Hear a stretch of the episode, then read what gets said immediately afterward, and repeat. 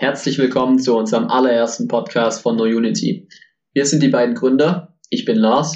Und ich bin Benedikt. Und wir dürfen euch ganz herzlich begrüßen ähm, zu unserem allerersten Podcast. Wir sind sehr gespannt und wir freuen uns darauf, mit euch in nächster Zeit über die verschiedensten Themen in einem Startup zu reden und äh, euch einfach auf unserer Reise ein bisschen teilhaben zu lassen. In Zukunft wollen wir euch auf dem Channel hier einerseits, wie Lars gerade schon erwähnt hat, Einblicke bei uns näher bringen. Wir wollen aber auch vor allem interessante Gäste einladen aus allen unterschiedlichen Bereichen, natürlich vor allem fokussiert aufs Unternehmertum, aber auch aus Sport, aus Kultur, aus Musik, ähm, um die jüngeren Leuten, vor allem Schülern, näher zu bringen. Und zunächst heute in unserer allerersten Folge wollten wir den Fokus erstmal ein bisschen auf uns legen, was wir überhaupt sind, was ist No Unity, wer sind wir und uns mit der Frage beschäftigen, die vielleicht auch schon mal den einen oder anderen von euch beschäftigt hat, wie es überhaupt ist, ähm, so ein Startup zu gründen, was da die Risiken sind, was da die Vorteile sind und wie man das Ganze so aufzieht. Und natürlich, warum wir uns überhaupt dazu entschieden haben, selber zu gründen und das Ganze so umzusetzen, wie wir es jetzt eben machen. Dazu starten wir einfach gleich mal, was ist denn No Unity überhaupt und um was dreht sich denn das Ganze hier? No Unity ist eine Plattform für Schüler. Eine Plattform, auf der Schüler ihr Wissen in Form von Buchzusammenfassungen, Karteikarten, Präsentationen, Lernvideos, Audios teilen können. Andere Schüler können das Ganze dann wiederum konsumieren und mit dem Bereitsteller der Videos interagieren, dem Fragen stellen, die Beiträge kommentieren, abspeichern. Zusätzlich kann Nachhilfe gebucht werden, die ziemlich preisgünstig ist. Was unser Ziel daran ist, ist, wir wollen eine Plattform, eine Art Spotify für die Schule schaffen, weil wir selber Schüler sind, beziehungsweise Schüler waren und da einfach keine Anlaufstelle gefunden haben, wo wir unser Wissen, das wir wirklich benötigen, digital empfangen können. Genau. Ähm, das ist jetzt der grobe Überblick darüber, was wir mit No Unity vorhaben. Ähm, auf der anderen Seite ist vielleicht auch interessant zu erzählen, wie es überhaupt dazu kam und wie die Idee überhaupt entstanden ist. Also der Benedikt und ich sind seit mehreren Jahren befreundet und haben vor circa zweieinhalb Jahren einfach diese Nachfrage und diesen Need gesehen in dieser Schule, weil wir, wie er auch schon, wie er ja auch schon erwähnt hat, ähm, einfach selber die Probleme hatten und uns dann einfach gefragt haben, wie können wir da jedem Schüler helfen und einfach einen Mehrwert bieten. Und haben dann bei ihm zu Hause im Keller sozusagen angefangen, ähm, ganz klassisch einfach an die Tafel, an, an die Wand ähm, Poster zu setzen mit, äh, mit Post-its und einfach angefangen, die Idee zu visualisieren und weiterzuentwickeln. Anfangs lief das auch alles relativ unstrukturiert, wie das so ist, wenn man noch nicht wirklich Erfahrung in dem Bereich hat. Da haben wir vor uns hergearbeitet, hatten verschiedene Annahmen. Das Produkt, die Idee dahinter hat sich auch ein paar Mal geändert. Am Anfang sind wir mal damit gestartet und wollten eigentlich nur Buchzusammenfassungen äh, betreiben. Haben dann aber gesehen, okay, in der Schule, wie der Lars gerade schon gesagt hat, haben wir diesen wirklich großen Need. Schüler sind die ganze Zeit am Handy, die ganze Zeit auf Instagram. Wollen wir nicht verurteilen, das ist gut.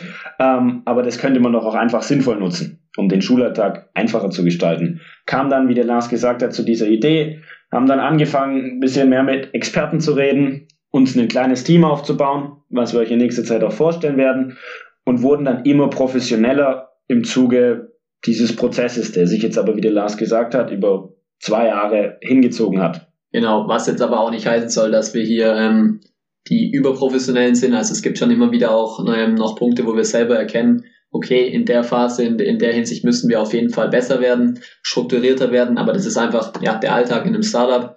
Ähm, das ist ganz natürlich, dass es da immer wieder Ups und Downs gibt. Und genau da wollen wir euch eben auch mitnehmen und deswegen fangen wir jetzt schon an, obwohl wir eigentlich erst planen, ähm, die App im Februar zu launchen. Und wir wollen euch eben jetzt schon diesen Weg mit diesen Weg zeigen, wie läuft es überhaupt ab und euch auch durch unsere Fehler helfen. Und durch vor allem ähm, vielleicht Fragen, die ihr auch schon mal hattet oder vielleicht denkt ihr auch daran, selber ein Startup zu gründen, ähm, die euch einfach auf den Weg helfen können. Und da sind wir auch gerne für Anregungen eurerseits dankbar, ähm, die dann einfach immer wieder in den Podcast aufgegriffen werden können als Fragen. Und in der heutigen Folge haben wir uns einfach als sozusagen Main-Frage überlegt, ähm, wie gründet man überhaupt so ein Startup und, und was für eine Unternehmensform, ihr kennt vielleicht verschiedene, ist da am besten geeignet.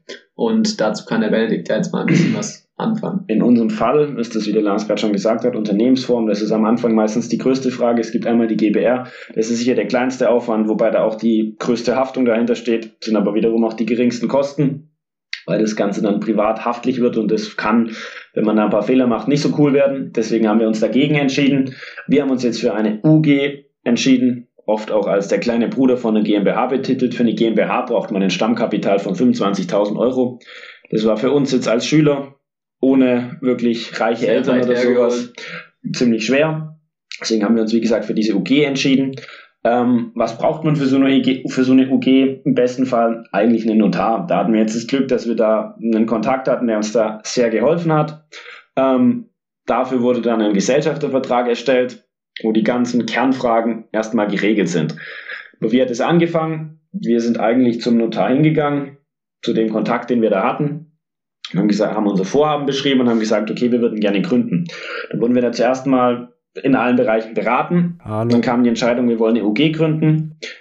Dann gibt man sozusagen diesem Notar die ganzen Eckdaten. Wer gründet mit? Wie sieht die Anteilsverteilung aus? Was ist denn überhaupt der Zweck der Unternehmung? Gibt es sonst irgendwelche Klauseln? Aber alles wirklich nicht schwer. Da gibt es tausende Mustervorlagen im Internet. Die wurde dafür auch verwendet, nur eben mit unseren Daten. Dann wird das alles ausgefüllt. Das braucht nicht lang. Und dann geht es darum, mit dem Notar einen Termin zu finden. Dort muss dann wirklich jeder Gründer anwesend sein. Bei uns sind es vier. Die anderen zwei werden auch noch vorgestellt werden. Dort liest dann der Notar das Ganze vor. Das kann Also ohne Witz, der liest wirklich den Vertrag einfach vor. Das ist dann am Anfang echt ein bisschen, das kann ziemlich sich, lang wo dauern. man sich so denkt, okay, krass, geiler Beruf. Auf jeden Fall liest er das dann vor. Man unterschreibt es dann alles und dann ist das ganze Ding eigentlich geritzt. Dann kommt sozusagen, dann ist, muss das Stammkapital aufs Konto überwiesen werden. Vielleicht auch ganz interessant. Wir sind da bei einer Online-Bank, weil wir uns einfach gegen die normalen großen Banken entschieden haben, weil die höhere Kosten haben und wir das relativ klein halten wollen. Ähm, genau, dann wird sozusagen da das Stammkapital auf das Konto überwiesen und dann kann eigentlich die Reise losgehen, sobald das Ganze dann im Handelsregister eingetragen ist. Genau. Und der große Vorteil, wie Ben es auch schon angerissen hat, mit dem kleinen Bruder der GmbH, ist bei der UG einfach der, dass man ja mit einem Euro sozusagen gründen kann. Also man braucht ähm, kein großes Stammkapital am Anfang. Das heißt, es ist einfach gerade für kleine Startups, die ein Ziel haben, eine Vision haben und da hinkommen wollen, aber am Anfang eben das Geld nicht zur Verfügung haben, eigentlich die optimale Lösung, um eben zu starten. Jetzt aber noch kurz dazu, wie der Lars schon gesagt hat, 1 Euro Stammkapital klingt zuerst mal gut, der 1 Euro sind aber leider nicht alle Kosten. Da kommen leider noch ein paar hundert Euro zu, die ihr einfach für den Notar gesetzlich vorgegeben zahlen müsst. Es kommt am Ende auch immer darauf an, ob ihr so eine Mustervorlage nehmt oder ob in eurem Vertrag irgendwelche großartigen Regelungen getroffen werden. Ähm, da ist natürlich dann ein höherer Kostenaufwand dahinter.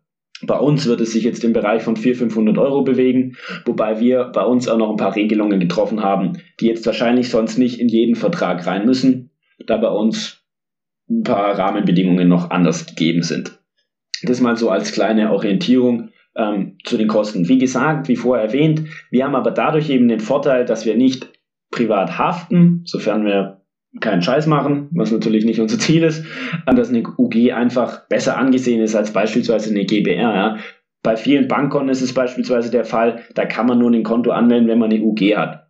Als GBR ist es häufig schwer, weil, weil eine GBR eben ohne wirklich großen Aufwand und ohne großen Hintergedanke gegründet werden kann, wobei wir eine GBR nicht verurteilen wollen. Eine GBR ist echt was Geschicktes, wenn man mal ein Projekt ausprobieren will oder wenn man was Kleineres macht. Gerade vielleicht auch im Online-Business, wenn man ähm, vielleicht maximal zu zweit ist oder sogar nur alleine, ähm, ist eine GBR meist sogar Passt das effektiver. effektiveste. Wobei das jetzt, wie gesagt, wir haben große Visionen, wir haben viel vor, wir haben ein Team.